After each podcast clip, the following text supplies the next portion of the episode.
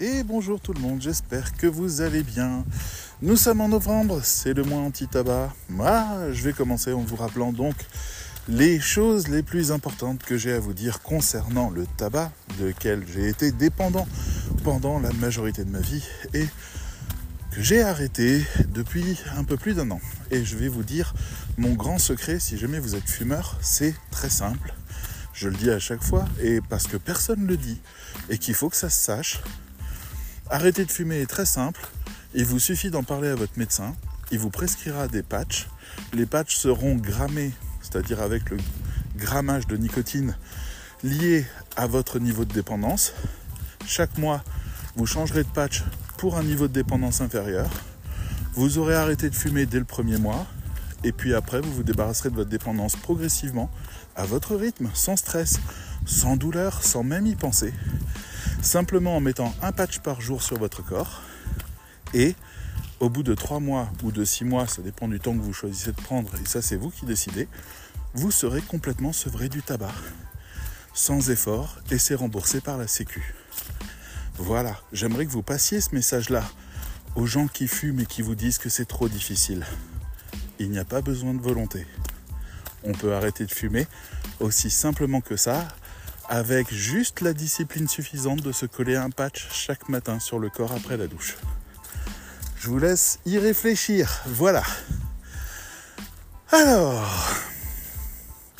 j'ai envie de vous parler aujourd'hui de quelque chose d'important, à savoir les rédacteurs web hybrides. J'ai envie de vous en parler parce que nous venons de sortir un MOOC gratuit qui est disponible sur le cercle des rédacteurs, qui est gratuit, je le répète, et sans engagement, et qui vous permet d'avoir toutes les bases pour utiliser ChatGPT en version pro, c'est-à-dire le, GPT, le GPT-4, en aide extraordinaire pour votre travail de rédacteur ou de rédactrice web.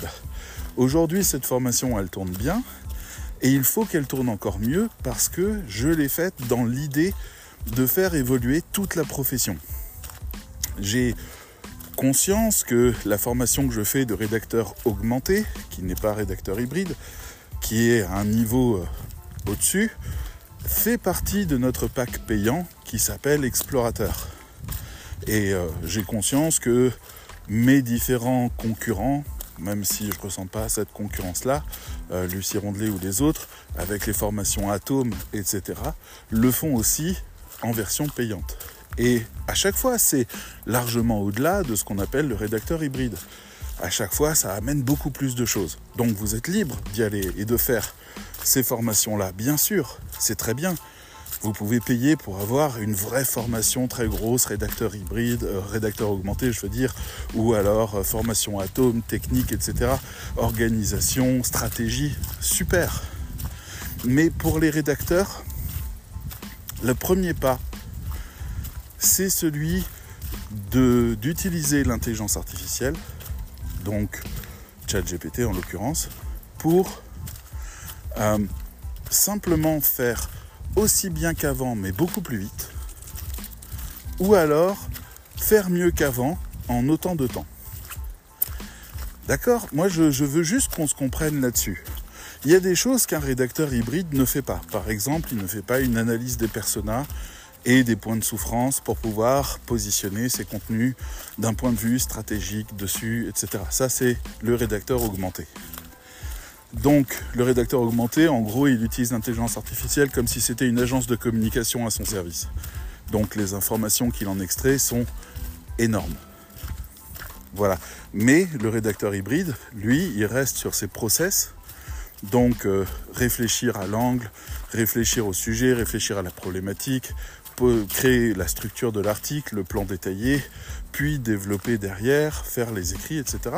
Et eh bien tout ça, je vous l'explique dans la formation MOOC que je propose, MMOK, hein, le, euh, pardon, euh, les cours gratuits et ouverts pour tout le monde en ligne. C'est en gros la traduction de MOOC. Et vous avez ça qui est disponible. C'est une ressource qui se veut d'excellente qualité, qui fait 3h20 quand même, et qui vous propose les prompts à télécharger les vidéos de démonstration pour chaque chose que je propose, avec le contexte qui est avec, avec une explication contextuelle derrière. Mon but, c'est vraiment que on n'en parle plus, tous les rédacteurs deviennent rédacteurs hybrides, qu'ils le veuillent ou non, c'est-à-dire que qu'ils l'utilisent ou pas, que, que des fois ils aient envie, des fois ils n'aient pas envie, mais que ça soit une option disponible. Je pense à ça parce que je vais envoyer un mail, il va partir demain, normalement. Alors il a une forme très étrange parce que j'ai passé toute l'après-midi à chercher comment le faire et finalement j'ai décidé que pour dire ce que j'avais à dire, le mieux c'était d'en faire une scène de cinéma issue d'un film de Spike Lee, la 25e heure en l'occurrence, le monologue d'Edward Norton devant le miroir. Et, euh, voilà, j'ai réussi à faire que ça prenne cette forme-là et à que ça soit euh, aussi retentissant. J'avais besoin de cette intensité-là. Donc je m'amuse, moi, à créer des nouvelles formes, à aller chercher de nouvelles choses.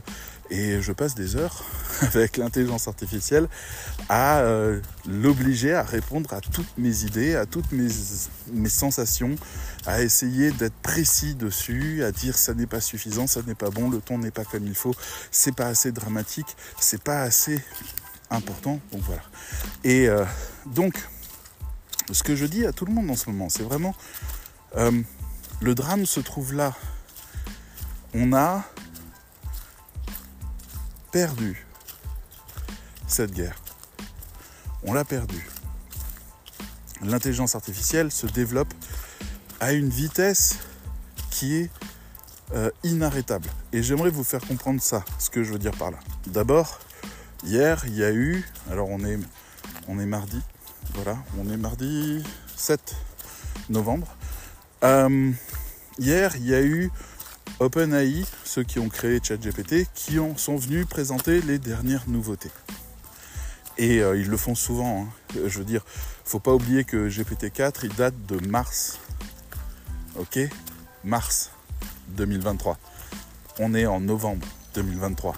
Ça fait six mois qu'il est là. Hein et il n'arrête pas de sortir des mises à jour et des choses comme ça. Donc déjà la première mise à jour, c'est que, alors j'ai plus les dates exactes, mais je crois qu'ils viennent d'avancer la base de données de ChatGPT. Vous savez qu'il a une base de données qui est limitée, qui n'est pas reliée à Internet, qui n'est pas en temps réel. Je crois qu'ils viennent de l'avancer à, à mi-2022 ou mi-2023. Je sais plus. Bref, il est quasiment d'actualité. Je crois que c'est avril 2023. Donc euh, déjà, il est de plus en plus à jour. Et ça avance vite, hein, c'est des mises à jour tous les mois ou tous les deux mois. Ils nous rajoutent des mois et des mois de connaissances disponibles. Après, il est en train de. Ils ont créé un mode turbo pour GPT-4. C'est-à-dire que les réponses deviennent quasiment instantanées. Et ils ont développé encore l'outil que j'adore, euh, qui est euh, Voice. Alors je sais pas comment ils l'appellent, mais en gros, euh, c'est le fait de pouvoir parler avec ChatGPT et qui vous réponde. Ah, une seconde. Par ici. Viens, on descend par là. Voilà, il y a un gros chien au loin et j'ai mon chien qui me regarde en disant Viens, on change de route.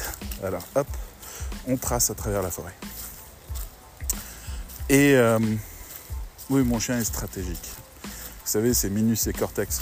Mon chien, c'est Minus. ah non, c'est Cortex, pardon, c'est l'autre. Euh, donc, on parle avec Voice et puis euh, ChatGPT nous répond. Et moi, des fois, je branche mon casque, je le mets et je vais me balader et je demande à ChatGPT de prendre un rôle, notamment conseiller marketing, spécialiste des entreprises ou j'en sais rien, des choses comme ça et je discute avec lui des problématiques que je dois résoudre et que j'arrive pas à résoudre. Alors il, est pas, il, me répond des choses un peu clichés et c'est parce que je le caractérise pas assez. Donc, mais par contre, il me challenge beaucoup sur les questions, ce qui fait que mine de rien, ça me fait faire des, des brainstorms assez forts et assez intéressants. Et puis je le fais comme si je discutais au téléphone. Donc les gens savent pas que je suis en train de discuter avec une IA. C'est très, agréable. C'est un peu mystérieux. C'est des moments qu'on vivra bientôt plus. Hein parce que l'évolution va faire que ça va prendre une autre forme. Donc on est en train de vivre des formes qui n'existeront bientôt plus. Mais ça, c'est pas grave. Euh, en tout cas, Voice est en train de s'améliorer encore.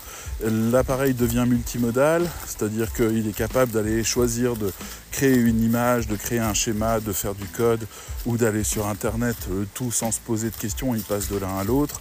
Euh, il est déjà capable de lire les images, donc on peut lui donner des images, il est capable de les décrire en détail et d'en faire des choses. Vous lui donnez une image, vous lui dites raconte-moi l'histoire de cette image, et il vous invente une histoire par rapport à ça, etc. Et euh, pour l'instant, il ne gagne pas en intelligence, il a même tendance un peu à en perdre. Euh, il devient un peu bête, il comprend un peu moins bien. Par contre, il va avoir sa mémoire qui va considérablement augmenter. On va passer à 128 000 tokens, je crois, donc ça va faire plusieurs pages de prompt et de mémoire de prompt. Ce qui fait que ben, vous savez qu'il a tendance à perdre la mémoire au bout d'un moment. Ben là, plus. Donc ça sera très intéressant. Euh, voilà, euh, et, quoi d'autre encore?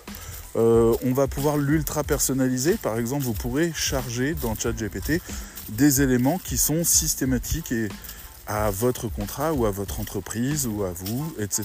Et donc vous pourrez le personnaliser avec beaucoup de contenu sur lequel il pourra s'appuyer pour développer des choses. Et bah, on, est vraiment dans quelque chose qui évolue et qui ne nous attend pas, nous les rédacteurs. Donc on a intérêt, nous, à devenir les spécialistes de demain. Il y en a déjà plein qui se sont lancés en prompt engineering, en disant oui, euh, moi je peux gérer ChatGPT, lui faire faire plein de trucs, etc. Comme les programmeurs de génie ont fait venir ces gens-là pour automatiser plein de choses. Et franchement, j'ai déjà vu des prompts passer de prompt euh, c'est chaud. Hein. C'est chaud. Ils sont vraiment capables de lui faire faire des trucs balèzes auxquels moi je penserais jamais. Et vraiment, ce qu'il faut comprendre, c'est qu'à chaque fois, ça repose sur un socle qui est le niveau de connaissance de la personne qui programme le prompt. C'est là où se trouve la compétence. D'accord? Si je vous dis, euh, j'ai besoin que vous créiez un prompt pour organiser le travail de tout un, de tout un étage, par exemple, dans mon entreprise, pour coordonner les choses et amener les bonnes questions aux bonnes personnes, ben, si vous n'avez pas de compétences en organisation des sociétés, ben, vous ne saurez pas faire parce qu'il faut inventer le système. ChatGPT, il est OK, il vous suit. ChatGPT, c'est un peu comme de la magie, d'accord? Euh, Si vous n'avez pas une idée du sort que vous voulez faire, la magie, elle ne sait pas quoi faire à votre place.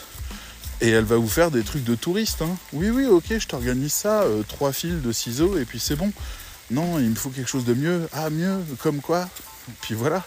Mais à partir du moment où vous le challengez, par exemple, vous le faites travailler sur la prospection, et il vous dit oui, il faudrait envoyer des mails spécialisés. Vous lui dites les mails ça marche pas, c'est un truc, ça marche jamais, personne n'en veut des mails. Et hop, il vous dit ah ben dans ce cas-là on peut faire ça. Et puis au fur et à mesure, il monte lui-même les compétences de ses réponses en s'adaptant à ce que vous, vous connaissez réellement du marché. Mais au début, il vous balade.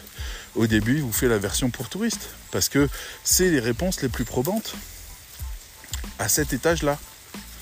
Mais si vous lui dites comment devenir célèbre sur Internet, il va vous sortir les conneries des youtubeurs euh, qui sont euh, jamais conscients qu'ils avaient un truc spécial avec l'époque et que c'est pour ça qu'ils ont réussi. Ah, il faut bien présenter, le son c'est le plus important, le machin, le truc, et hop, on n'y arrive pas, on n'y arrive pas. Et puis à un moment donné, vous le poussez à bloc et puis il vous sort la recette de MrBeast. C'est-à-dire réinvestis tout l'argent que tu gagnes dans la prochaine vidéo, fais que ça se voit à l'écran, fais un montage ultra nerveux, ultra dynamique, fais des partenariats avec tout le monde et n'importe qui, fais bien la pute partout, essaye de plaire au maximum de gens, etc. Et puis à un moment donné, ah, ça devrait marcher, sinon de toute façon tu crèves. C'est la bonne méthode. C'est ça la bonne méthode. Donc voilà. Enfin bref. Alors une seconde. Bonjour. Et euh, hmm.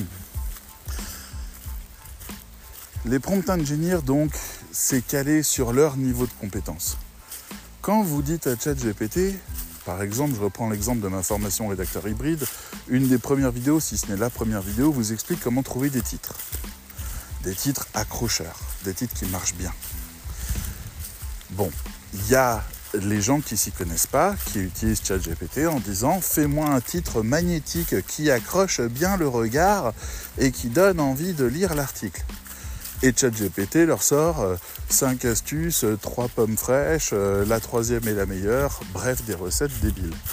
Qui sont débiles parce qu'elles ne sont pas du tout adaptées au contexte de communication du contenu.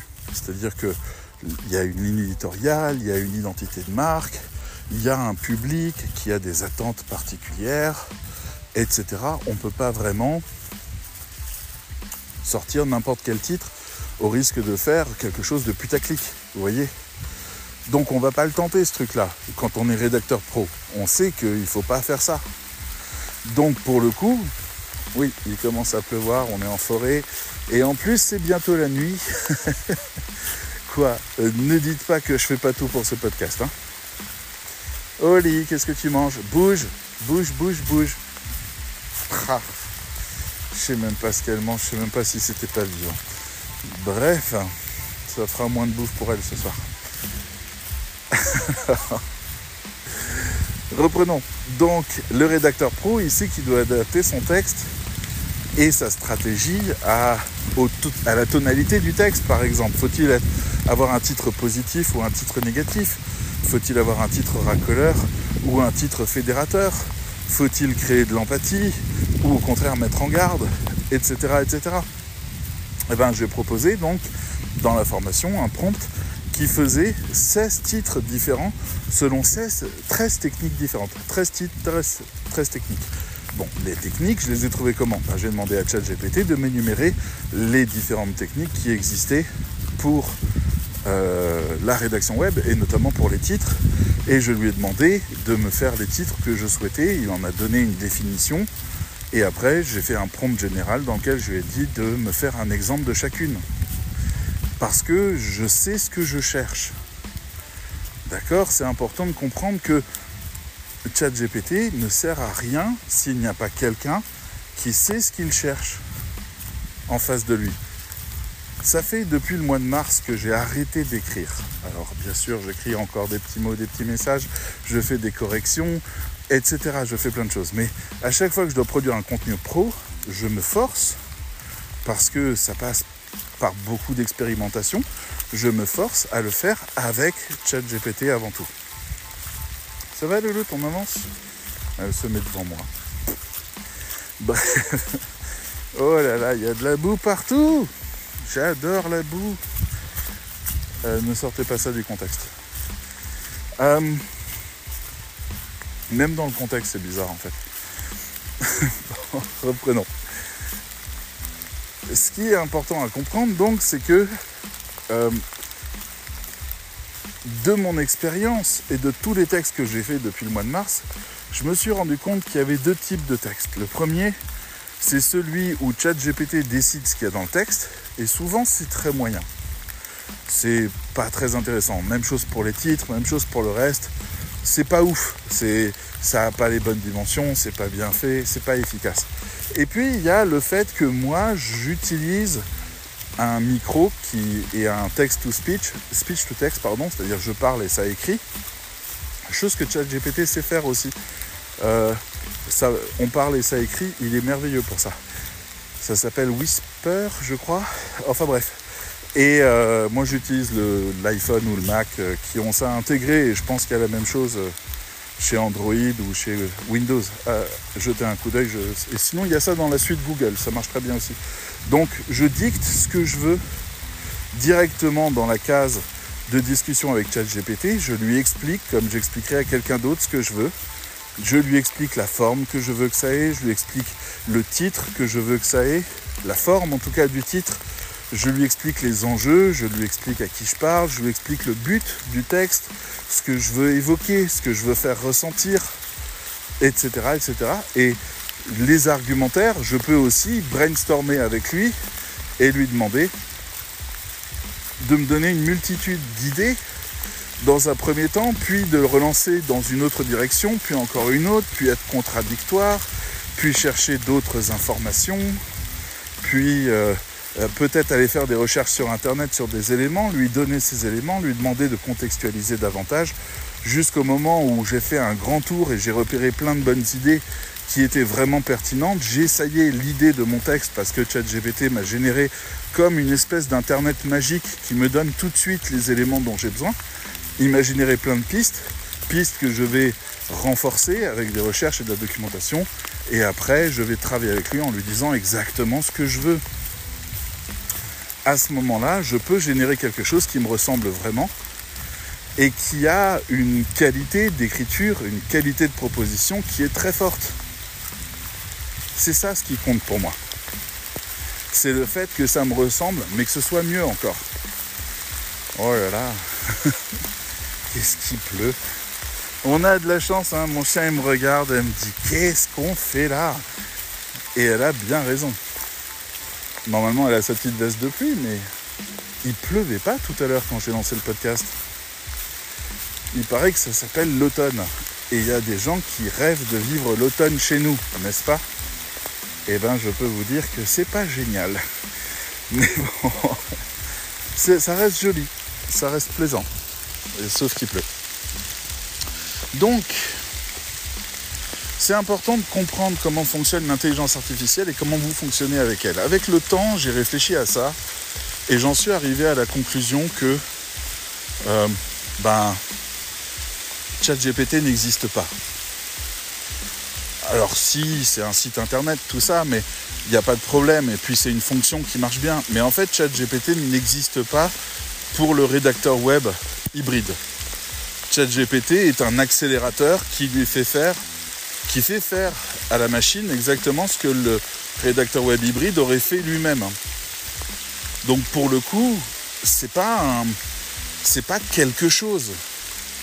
C'est plus comme Word ou Pages ou, euh, LibreOffice ou j'en sais rien. Euh, euh, c'est plus comme Wikipédia pour la recherche documentaire. Ou je suis désolé, il pleut vraiment beaucoup. Euh, et puis bien sûr, personne pense à mettre des petits abris.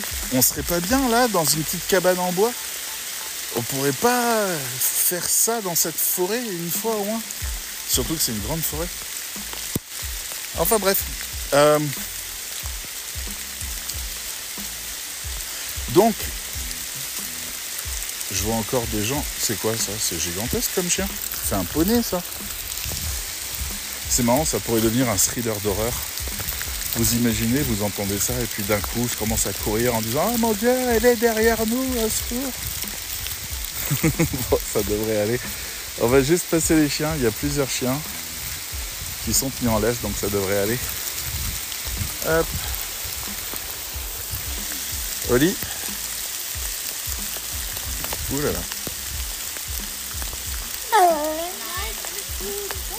Bonjour. Bonjour. Allez, viens, allez. Voilà, on est passé. C'est marrant ce truc-là. Mon chien est tout petit, moi je suis grand, je suis balèze. Et j'ai peur à chaque fois que je vois des chiens. Parce que je fais un transfert sur elle. Alors qu'en fait, l'autre chien, là, je lui dis Ah, tu bouges pas. Et puis il bouge plus. Mais euh, on fait des transferts. C'est marrant. Et c'est comme ça d'ailleurs qu'il y a un gars qui était plus petit que moi et plus fin que moi qui a commencé à mal me parler parce que son chien était plus gros que mon chien. Je lui ai rappelé un peu la situation, il s'est calmé, il s'est excusé. Mais c'était bizarre. Bref. Enfin, tout ça c'est pour vous dire que le rédacteur web, en fait ce que j'ai écrit dans le mail qui va partir euh, demain, c'est euh, imaginez toute votre expérience. Imaginez les centaines de textes que vous avez déjà écrits. Imaginez tous les clients que vous avez rencontrés, toute cette expérience-là qui se met au service de l'intelligence artificielle, ou autrement dit, qui va puiser dans l'intelligence artificielle de quoi transcender son expérience. Vous avez, vous savez qu'il faut faire un bon titre. Vous savez quel est le genre de titre qui marche. Mais voilà, ça fait déjà cinq textes que vous faites, vous êtes fatigué, ou alors vous n'avez pas l'inspiration, vous ne savez pas sur quoi partir, et eh bien là vous avez une machine qui fait les calculs pour vous en quelque sorte. Avant vous deviez tout faire vous-même, maintenant c'est euh, une machine qui fait ça. Moi j'associe ça un peu, j'ai l'idée là qui vient de me passer, il y a un film euh, qui s'appelle Les figures de l'ombre, que je donne en plus souvent comme exemple dans mes cours, parce que c'est un moment de transition avec l'arrivée de l'ordinateur. C'est pas du tout le sujet du film, mais c'est une étape du film à un moment donné, l'arrivée de l'ordinateur. Et euh, le film parle de quelque chose qui m'a semblé à la fois dingue et logique. C'est l'histoire euh, de femmes de couleur qui sont aux États-Unis dans les années 50 60, je sais pas, et qui travaillent pour la NASA et qui sont, on pourrait dire, des calculatrices vivantes, mais calculatrices en tant que métier, et qui sont dans une salle et qui font des calculs mathématiques et qui ne doivent jamais se tromper parce que les ingénieurs leur demandent des calculs très complexes. Et en gros, les ingénieurs sont dans une salle, réfléchissent, font des fiches de papier avec des calculs à faire, les envoient dans la salle à côté. La salle à côté, ce sont ces femmes qui récupèrent tout ça et qui font les calculs et qui les renvoient du côté euh, des ingénieurs qui récupèrent les données et qui continuent à travailler. Et je me dis, c'est fou. C'est exactement la place de l'ordinateur aujourd'hui. C'est sa place. On demande à l'ordinateur d'exécuter les tâches qui nécessitent de l'énergie et qui ne nécessitent pas de créativité on lui demande de faire ça. Et ChatGPT n'est pas différent. Les gens qui utilisent ChatGPT, c'est les mêmes qui ont utilisé les calculatrices au début en disant Regarde, c'est fou, je tape 42 x 53 et connais la réponse. C'est pareil. Regarde, c'est fou, je lui demande d'écrire un texte, il m'écrit un texte, c'est extraordinaire. Mais ça ne raconte rien. Dans la publicité qu'ils ont fait là euh, pendant leur événement euh, chez OpenAI, il y avait une étape intéressante qui était euh, une jeune femme qui a dit euh, à un moment donné, ChatGPT, alors c'était dans une espèce de pub qui passait au milieu, ChatGPT écrit une lettre à mon père pour lui dire que je l'aime. Et l'argumentaire de OpenAI par rapport à ça était de dire c'est pas le fait de savoir écrire cette lettre qui compte. C'est le fait qu'elle dise ce que vous voulez dire parfaitement. C'est ça ce qui compte pour vous. Alors vous pourriez me dire, ouais, mais non, on peut le faire nous-mêmes. Bien sûr, dans ce cas-là, n'allez pas dans les pâtisseries pour acheter des gâteaux pour les anniversaires, faites-les vous-même. Et ils seront très bien. Vous allez me dire, ah, mais c'est parce que j'ai pas le temps. Si j'avais le temps de bien faire. Non, t'étais pas un pâtissier tu, vas faire n'importe quoi, même si tu as le temps. Tu peux passer le week-end là-dessus. Moi, je me souviens, j'avais à un moment décidé de faire la galette des rois. et eh ben, j'en ai fait quatre en deux jours. Et je les ai quasiment toutes cramées parce que mon four, il n'était pas foutu de chauffer correctement. Et c'était pas bon. D'accord Et pourtant, j'avais fait les rosaces. Mais je les dessine mal parce que j'ai pas l'entraînement. Donc c'était pas beau. Etc. etc. Non, on va voir des pâtissiers depuis toujours, on va dans des restaurants depuis toujours, on va lire des livres pour que ça nous raconte des histoires. Pourquoi tu n'abandonnes pas tes propres histoires? Etc. etc. Alors on délègue aussi, pourquoi pas, l'écriture. Mais la vraie question c'est, si jamais cette femme demande à ChatGPT d'écrire euh, une lettre pour son père pour lui dire qu'elle l'aime, et que moi je fais la même chose, est-ce que ce sera la même lettre? Alors de base, vous pouvez me dire, ben non, David, à chaque fois, c'est des générations originales, donc ce ne sera pas la même chose. C'est pas ça ce que je demande. C'est est-ce que moi, avec mon expérience de l'écriture, avec ma sensibilité, avec ma plume, avec mon style, avec tout ce que j'ai déjà vécu et rencontré, avec les centaines de textes que j'ai déjà livrés, est-ce que ma lettre sera la même qu'elle alors que c'est toujours ChatGPT qui la génère? La réponse est non ma lettre sera infiniment mieux que la sienne. Et à partir du moment où ça ne relève pas du hasard que quelque chose soit supérieur à quelque chose d'autre, par exemple quand vous lancez le dé, si vous lancez un dé mille fois, vous aurez une distribution égale sur tous les chiffres. Donc il y aura autant de 1 que de 2, que de 3, que de 4 à peu près, parce que le dé relève d'un hasard complet. Mais à partir du moment où le dé est biaisé, vous allez voir le chiffre 5 sortir beaucoup plus, ou le 1, ou le 6 parce qu'il aura été fait pour ça. Et là, vous pouvez dire que c'est pas du hasard. De même, tous les gens qui pensent pouvoir influencer le résultat d'un dé par leur pensée, parce que c'est des gens incroyables qui font de la télékinésie, comme un peu dans les films de super-héros ou dans les films de sorciers, eh ben on refait le test, et si en effet il y a un chiffre au bout de mille fois qui est vraiment ressorti plus que les autres, nous pouvons déterminer, si le dé n'est pas biaisé, que oui, il y a bien eu une influence. C'est le principe de la science. Donc si moi je fais 1000 textes et que cette jeune fille ou que 1000 jeunes filles génèrent leur premier texte avec ChatGPT sur le même principe, avec la même recherche, et que mes 1000 textes sont systématiquement meilleurs, nous pouvons déterminer que ChatGPT fonctionne mieux avec moi et donc que j'ai de la valeur. J'ai de la valeur. Et vous en aurez aussi. Vous êtes des rédacteurs et des rédactrices du monde entier. Vous avez une expérience extraordinaire. J'ai travaillé dernièrement avec une rédactrice de Madagascar qui, a, qui écrivait des textes qui étaient euh, un peu faibles en français parce que bah, c'est pas sa langue première. Et donc c'est compliqué pour elle de pouvoir être à la hauteur, surtout dans le domaine médical ou dans le domaine scientifique, d'être à la hauteur en français et en sciences. En sciences, il n'y a pas de problème, mais en français, c'était un peu léger. Et elle m'a dit, moi, je sais pas pourquoi il faudrait que j'utilise ChatGPT. J'ai déjà des clients qui m'achètent mes textes. J'ai pris son texte, j'ai fait un prompt avec ChatGPT comme je le sais faire moi. J'ai demandé à ChatGPT des choses très précises que je sais moi. J'ai régénéré son texte, je lui ai donné, elle m'a dit c'est fou, il vient de quadrupler de valeur. Il est excellent. Et c'était le même texte, je n'ai rien changé. Ses tournures de phrases ou les arguments qu'elle sortait ou les éléments scientifiques qu'il y avait dans son texte étaient toujours là, mais ils étaient entièrement réécrits pour être beaucoup plus conformes à une cible donnée parce que je sais faire ça, j'ai de la valeur. Je pourrais imaginer tout un business où des rédacteurs web euh, qui parlent un français moyen pourraient m'écrire des textes par centaines et je les passe systématiquement dans ChatGPT et j'en fais des textes de professionnels en un clic. Mais ça sert à rien de faire ça.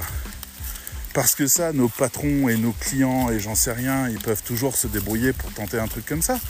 Moi, ce qui m'intéresse, c'est que chacun de ces rédacteurs-là, qui a des faiblesses, et vous en avez aussi, vous travaillez peut-être pas assez bien certaines tournures de style, vous avez peut-être un peu de mal quand il s'agit d'incarner un personnage, ou euh, peut-être que vous avez du mal à déterminer la manière de parler à telle ou telle personne. Eh ben, vous avez là un logiciel qui vous permet d'aller au bout de ce que vous voulez vous. Votre client qui vous a gentiment dit hey, euh, j'ai plus besoin de toi, j'ai GPT. Maintenant, il écrit aussi bien que toi. Ben, votre client, il se rend pas compte qu'il sort des trucs qui sont pas bons du tout pour le, marketing de sa marque, qui sont pas bons pour son site, qui sont pas bons pour son identité il ne se rend pas compte que le contexte de communication est complètement foiré, que plus personne ne comprend sa marque, que tout est devenu compliqué. Et ça, ils sont nombreux les gens à ne pas se rendre compte que ce que ChatGPT produit n'est pas bon.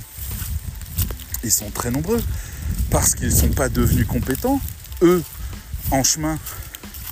Ils ont un outil qui pourrait être compétent entre leurs mains. Mais comment vous voulez qu'on programme ChatGPT en tant qu'intelligence artificielle, j'entends, qui est toujours passif, hein, qui ne peut pas produire une proposition de zéro, qui ne réfléchit pas si on ne lui demande pas de réfléchir. Comment vous voulez que cette machine, sans qu'on lui pose la moindre question, ou qu'on lui donne le moindre élément par avance, puisse produire un texte qui soit parfaitement aligné avec toute la communication du client Comment c'est possible? Il faudrait créer un système de script par avance qui questionne, qui interroge, ou alors qui va directement analyser le site. Ça, c'est peut-être notre faiblesse. Il pourrait aller directement sur le site, analyser tout le site et déterminer tous les éléments de marketing dont il a besoin pour produire les contenus. Ça pourrait être ça, mais dès qu'il s'agira de faire un changement ou dès qu'il s'agira de diagnostiquer un problème, ou d'établir si quelque chose fonctionne ou pas, dès qu'il s'agira de changer de route, dès qu'il s'agira de questionner la route. ChatGPT, il sera dans le mur. Peut-être pas dans 20 ans, peut-être pas dans 30 ans. Vous savez ce qui va arriver Je vous l'ai dit dans l'épisode précédent, la suite d'Internet. À un moment donné, on va parler avec les machines. On va parler, on va lui dire tiens, montre-moi ça et ça, comme moi je fais déjà avec euh, avec ChatGPT en version voix avec le casque. On va parler pareil, mais des images apparaîtront, des choses comme ça. Vous aurez envie d'acheter quelque chose, vous arriverez sur la boutique euh, Zalando, par exemple. Je la connais très peu, hein, donc ça va pas être terrible, mais ils vendent des chaussures, si je me trompe pas. Et Zalando, bah, va vous dire ok euh, bienvenue chez nous ça fait plaisir ça va la vie euh, tu veux changer de chaussures alors dis-moi c'est quoi ton outfit euh, qu'est-ce que tu aimes bien? Et puis vous allez lui parler et puis il va vous faire un profil j'ai appris d'ailleurs aujourd'hui que Amazon les les, comment assistants Amazon écoutaient les conversations en dehors des moments où ils marchaient. Ils écoutent les conversations dans la pièce parce que Amazon est en train de déployer Amazon LLM, qui est LLM, ça veut dire euh, comme ChatGPT, c'est-à-dire un modèle de langage capable de parler. Et Amazon va essayer de vous connaître en vous écoutant. voilà. Donc vous avez des assistants qui vont commencer à vous écouter pour faire référence. Par exemple, pour pouvoir dire, vous lui dites oui, j'ai besoin de voir, euh, je sais pas, euh, ce que tu as en livre pour enfants, et il vous répond ah oui, c'est pour la petite Sophie, elle va fêter ses 5 ans dans deux jours, c'est ça? Parce que vous en aurez parlé au téléphone avec quelqu'un à côté de l'assistant qui vous aura écouté. Et il paraît que euh, ça sort pas de l'assistant et que c'est hyper enclavé et que personne n'utilisera ces données. J'ai envie de dire mon cul, la commode, dessus, voilà. Mais on ne sait pas. En tout cas, c'est vers ça qu'on va aussi. Donc, désolé pour cette parenthèse assez forte, j'ai perdu le fil, je crois. Euh, zut, c'est tellement un gros morceau ce truc-là, j'ai tellement de trucs à dire sur l'avenir des LLM et des assistants que je perds le fil. Je suis désolé. Euh, en tout cas, on va essayer de, raccrocher un petit peu sur les wagons généraux. Euh, oui, pardon, c'est l'avenir d'Internet dont je parlais. Donc on va arriver chez Zalando qui va avoir un LLM, donc un modèle de langage, on va dire un chatbot, d'accord, qui parle et qui peut afficher des trucs à l'écran et qui va vous afficher ses propositions de chaussures. D'accord Vous allez lui dire ouais, je cherche des machins avec des talons comme ça et puis euh, des trucs comme ça et puis il dit ah ouais tiens comme ça ça serait bien. Oh regarde et puis il va vous créer de l'image 3D parce que bah, parce qu'il existe Dali et Dali est capable de générer plein d'images à partir de rien. Donc vous allez lui donner une photo. Euh, d'ailleurs Dali a annoncé que dans leur prochaine mise à jour il pouvait rester, on pouvait lui donner une photo pour qu'il génère quelque chose dessus. C'est-à-dire que vous allez voir arriver sur internet des portraits de gens assez fidèles mis dans des situations pas possibles générées par euh, ChatGPT. Je le ferai aussi. J'adore l'idée. Vous allez voir toutes les vignettes de ma chaîne qui vont changer dès que ça va sortir. Hein. Donc, euh, mais surtout, ça ouvre. Bon, alors le comment s'appelle euh, Tout ce qui est arnaque à partir de changements de visage et de choses comme ça. Deep, deep, deepfake? Non, je sais plus. Bref, ça va me revenir. Euh, ben, ces trucs-là, en fait, c'est foutu. Quoi. Je veux dire, vous prenez n'importe quelle photo, vous pouvez la générer, euh, votre ex en train de serrer la main au pape, pour la mettre sur la vitrine, j'en sais rien, je dis n'importe quoi. Mais voilà, vous avez, euh, vous avez la possibilité de faire ce que vous voulez. Donc, Zalando va générer des images de vous avec les chaussures en 3D et peut-être même en mouvement. On va vous voir en train de vous balader dans la rue et puis euh, Zalando va vous demander quelle tenue vous allez mettre. Outfit, pardon, on dit outfit, on dit plus tenue. c'est pour les vieux tenues. Euh, et euh, vous allez avoir ça qui va apparaître. Et c'est ça le site Zalando.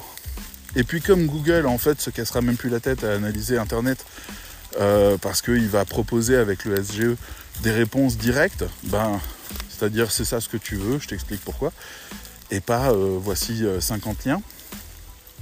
Et donc les règles du jeu vont changer très vite. Bah, on va avoir euh, une expérience qui va être basée sur l'oralité, la discussion, l'échange, qui va nous permettre de voir plein de choses. On va discuter avec nos casques et avec nos intelligences artificielles. Il y a déjà des gens, vous l'ai-je dit, je ne sais pas, qui utilisent ChatGPT pour faire des psychothérapies. voilà. Il y a une part non négligeable des utilisateurs qui se confient à ChatGPT et qui racontent leur life. Et j'ai envie de dire, faut qu'on redevienne copains, faut rouvrir les bars parce que ça va plus là. On peut pas parler à une intelligence artificielle de nos problèmes. Faut qu'il y ait un autre humain pour dire mec, on s'en fout de ce truc, allez, reprends un verre. C'est vraiment, c'est, et ChatGPT, il va à chaque fois vous prendre au sérieux, c'est pas bien. Bref, euh, pardon, je délire un petit peu sur la fin. Mais dans l'idée, en tout cas, ça c'est la suite. On va vers ça dans quelques années. Là, ChatGPT propose déjà des chatbots personnalisés avec les contenus des sites, c'est-à-dire que les sites vont pouvoir donner tous les éléments d'information à ChatGPT pour qu'il puisse répondre à des gens. Donc on va avoir Thomas Cook qui va vous conseiller des voyages à n'importe quelle heure, etc. Et je vais vous dire, j'ai hâte. J'ai hâte qu'il y ait des, des bots qui connaissent des réponses. Parce que pour l'instant, je tombe sur des, euh, personnes en Afrique qui connaissent pas les réponses. Parce que on les jette en pâture aux clients pour les faire patienter, pour faire un peu oublier le problème. Moi, j'ai déjà eu des problèmes. J'ai appelé une personne deux fois, trois fois, six fois chez Orange. Six fois. Et trois fois, ils ont annulé le dossier. Il a fallu le relancer, il a fallu le réécrire. Je devais récupérer 100 balles. Hein. Six fois. Et pour moi, c'est un dark pattern, ce truc. C'est fait pour qu'on s'en prenne à des humains qui sont en Afrique en disant Hé les gars, vous faites n'importe quoi, vous m'écoutez pas, machin, je m'énerve. Ils sont faits pour qu'on les agresse, ces gens-là. Parce que ces gens-là n'ont aucun pouvoir pour régler votre problème en réalité je, caricature beaucoup. Mais je suis tombé dans le cas où j'étais face à des gens qui n'avaient aucun pouvoir. Il a fallu que on me donne le numéro de quelqu'un à Paris. J'ai téléphoné à Paris et la personne m'a dit Ok, je vous règle ça dans la journée. Et c'était fait. Voilà. J'ai passé deux mois. Bref. Donc, on va passer à ça, à une intelligence artificielle qui va nous amener des réponses et peut-être nous permettre des actions automatisées, parce que ça coûtera zéro à l'entreprise que ce soit automatisé, donc ça va être beaucoup plus fluide. Et c'est ce que j'espère, hein, très sincèrement. Parce que ce sera une époque géniale où on pourra en permanence discuter avec des chatbots. C'est pas dit qu'on ne vienne pas grossir entre les humains. Bref, je délire un petit peu, je reviens sur la source. On a donc une formation rédacteur hybride parce que c'est ça ce que le monde va attendre de nous. Pour l'instant, on est des Français, et on est un peu con-con, comme d'habitude quand il y a des nouvelles technologies, et on a des discours de poètes en disant oui mais rien ne vaut l'écriture d'un humain. Et on a des clients qui disent ça. Moi je ne fais pas confiance à l'intelligence artificielle. On a des clients qui nous font signer des documents qui demandent que nous jurions que nous n'utilisons pas l'intelligence artificielle il y a un sondage qui est sorti sur un site américain d'information qui employait beaucoup de freelance. Et il y a je sais pas quoi, une entreprise indépendante qui s'est amusée à vérifier et qui a identifié que 70% des contenus de ce site internet avaient été par une, générés par une intelligence artificielle. Et le patron de l'entreprise a été choqué parce que il jurait dans tous les médias depuis des mois et des années qu'il n'y avait réellement que des humains qui travaillaient avec lui. Et il l'a juré. Et donc, il a pété un plomb quand on lui a dit que 70% avaient été générés. Parce qu'il s'est rendu compte que c'était ses rédacteurs freelance qui avaient utilisé ChatGPT à raison de 70% des contenus qu'il avait passés en commande et qu'il avait continué à payer au prix fort. Et il n'a rien vu. Il a dit, je n'ai rien vu. Les textes étaient aussi bien qu'avant. Je n'ai rien vu. Et moi, ça, bien sûr, ça me fait rire. Parce que, quelque part, on a envie de dire, merde, on était quand même face à un patron qui disait ouvertement qu'il protégeait les salariés, euh, enfin les freelances, et qui continue à passer commande chez eux et qui voulait pas passer à l'intelligence artificielle. Et il s'est bien fait rouler. Et en même temps, c'est les autres qui vont se faire rouler dans la foulée parce que maintenant que c'est dit, bah, il va pas se gêner pour engager des prompt engineers et pour faire le boulot directement en interne. C'est bon, a... c'est pas la peine. Un rédacteur en interne peut produire jusqu'à 20 textes par jour avec ChatGPT qu'est-ce qu'on en a à faire quand on se fait escroquer pareil? Enfin bref, je comprends sa colère. Mais on peut aussi entendre autre chose. D'ailleurs, à force d'entendre des choses, je crois que j'ai perdu mon chien, moi.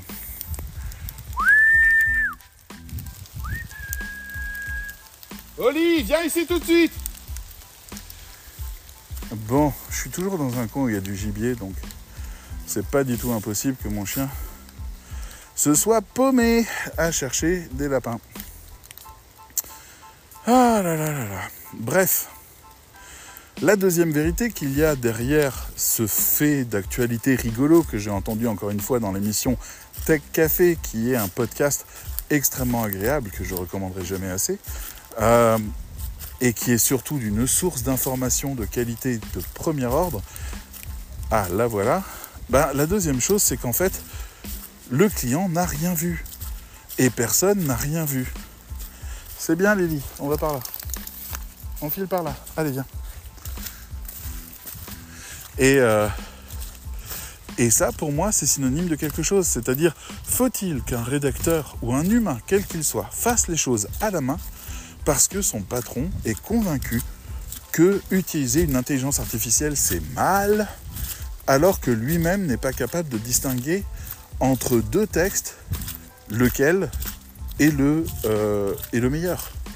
On a un client, je lui ai dit on passe à l'intelligence artificielle, on va faire les contenus, on va obscurcir les, contenus, je précise, on obscurcit les contenus, c'est un terme que vous devez apprendre à connaître et qui est expliqué et bien détaillé dans la formation hybride, c'est ce qui permet en fait de brouiller les pistes des détecteurs de, euh, de textes générés qui détectent que les textes qu'on a générés sont écrits par des humains.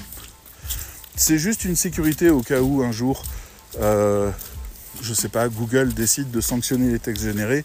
Pourquoi il ferait ça? Il a donné son feu vert. Maintenant, il y en a partout, donc je suis pas sûr. Mais euh, voilà, si jamais il y a le moindre différence de traitement entre un texte généré et un texte écrit à la main, eh ben, on le compense en l'obscurcissant. Donc je lui ai dit, on va obscurcir tes textes, on va les écrire, on va en faire de la super qualité. J'ai confié ça à une rédactrice qui n'est pas une super rédactrice à la base, qui est euh, euh, compétente sur bien des points, mais euh, où ses textes étaient un peu plus faibles que les autres rédacteurs. Je l'ai formée à l'usage de justement de l'intelligence artificielle au niveau hybride, et elle sort des textes, et le client m'a envoyé un mail il n'y a pas très longtemps pour me dire vos textes sont bien meilleurs. c'est vraiment c'est bien écrit, c'est bien fait, c'est rythmé, c'est frais, c'est agréable. On apprend plein de trucs, tout est vrai, tout est exact.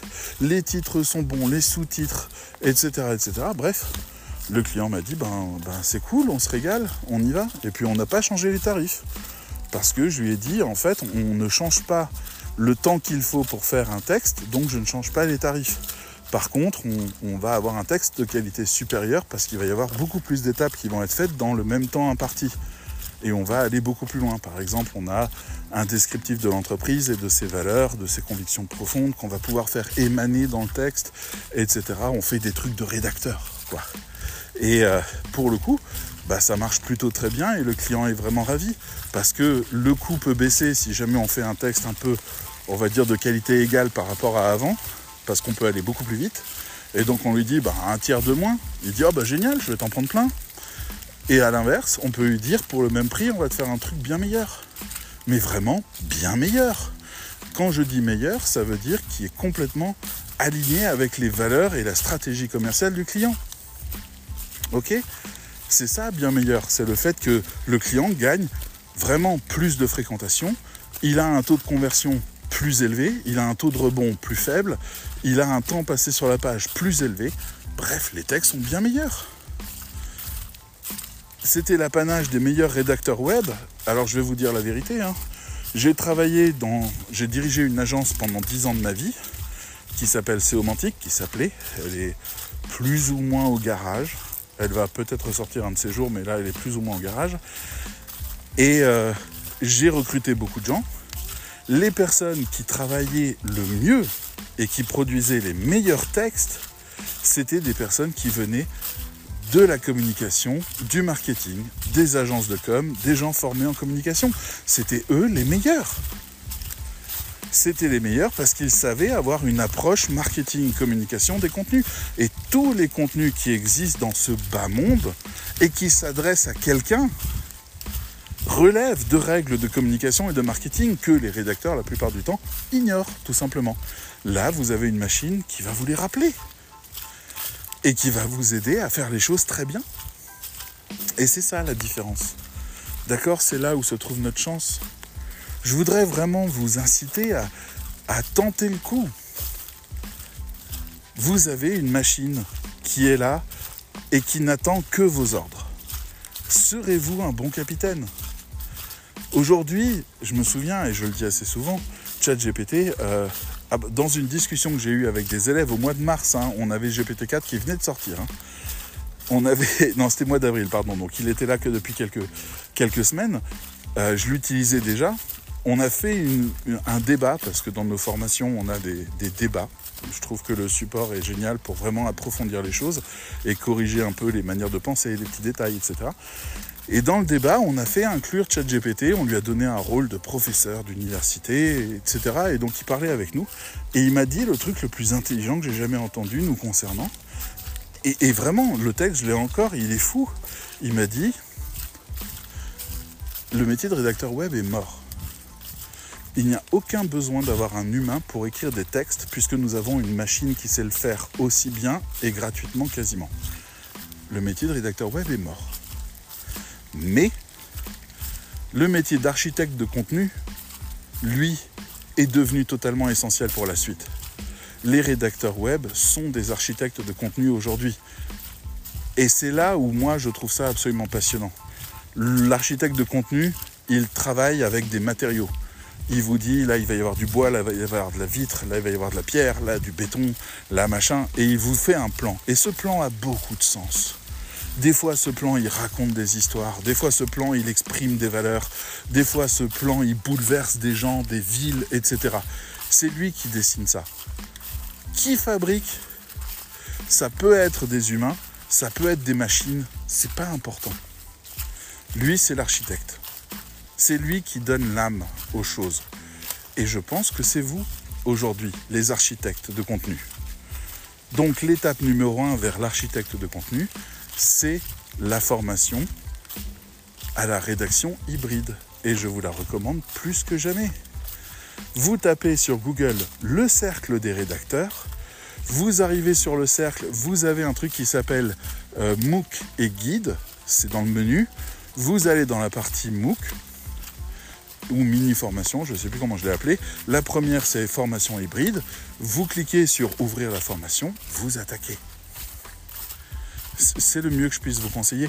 C'est une révolution pour absolument tous les rédacteurs et je vous jure que la différence va être euh, indiscutable entre un client qui utilise ChatGPT pour son propre compte et un rédacteur qui va le faire. Et là où ça va être le jackpot pour nous, c'est quand on va aller toquer aux portes des clients qui auront bien utilisé ChatGPT et qu'on leur dira, vous savez qu'il existe un critère qui s'appelle le quality content chez Google et qui fait que vous allez vous faire sanctionner la gueule comme il faut parce que vous avez fait bien de la merde sur votre site, faites-moi une proposition et je vous refais tout votre site avec ChatGPT comme il faut, comme les pros savent le faire. Ce qui, me questionne, c'est comment on va former les nouvelles générations à ce métier-là. Parce que c'est un métier d'expérience. Vraiment, c'est le fait de pouvoir avant tout garantir la communication. Moi, dans ma stratégie avec la formation rédacteur pro, je forme d'abord au marketing, à la communication, au SEO, à la stratégie, à la conversion, au tunnel de vente, à la conception même de site WordPress. Et après, je rentre l'intelligence artificielle comme un accélérateur là-dedans. Mais je dis à chaque fois à mes élèves, vous n'avez pas le droit d'utiliser ChatGPT sur tous les exercices qu'on fait, jusqu'au moment où on va l'appeler et on va l'utiliser. Parce que j'ai besoin que vous ayez une expérience sensorielle du sujet avant de le faire venir. J'ai besoin que vous ayez les questions qu'il va résoudre, que vous les connaissiez, pour être sûr de ne pas vous tromper et de proposer toujours le meilleur. Donc c'est compliqué ce truc-là. Je ne fais que commencer à réfléchir à comment l'enseigner. Cependant, je suis certain que les générations à venir de rédacteurs web, celles qui se lancent maintenant, voient comme une évidence le fait de travailler avec cet outil. Et je pense que c'est dans les prochaines années que tout le monde va se rendre compte de ça. Je vous dis à très bientôt. Pensez à aller faire un tour sur le MOOC, c'est le moment. Allez, bye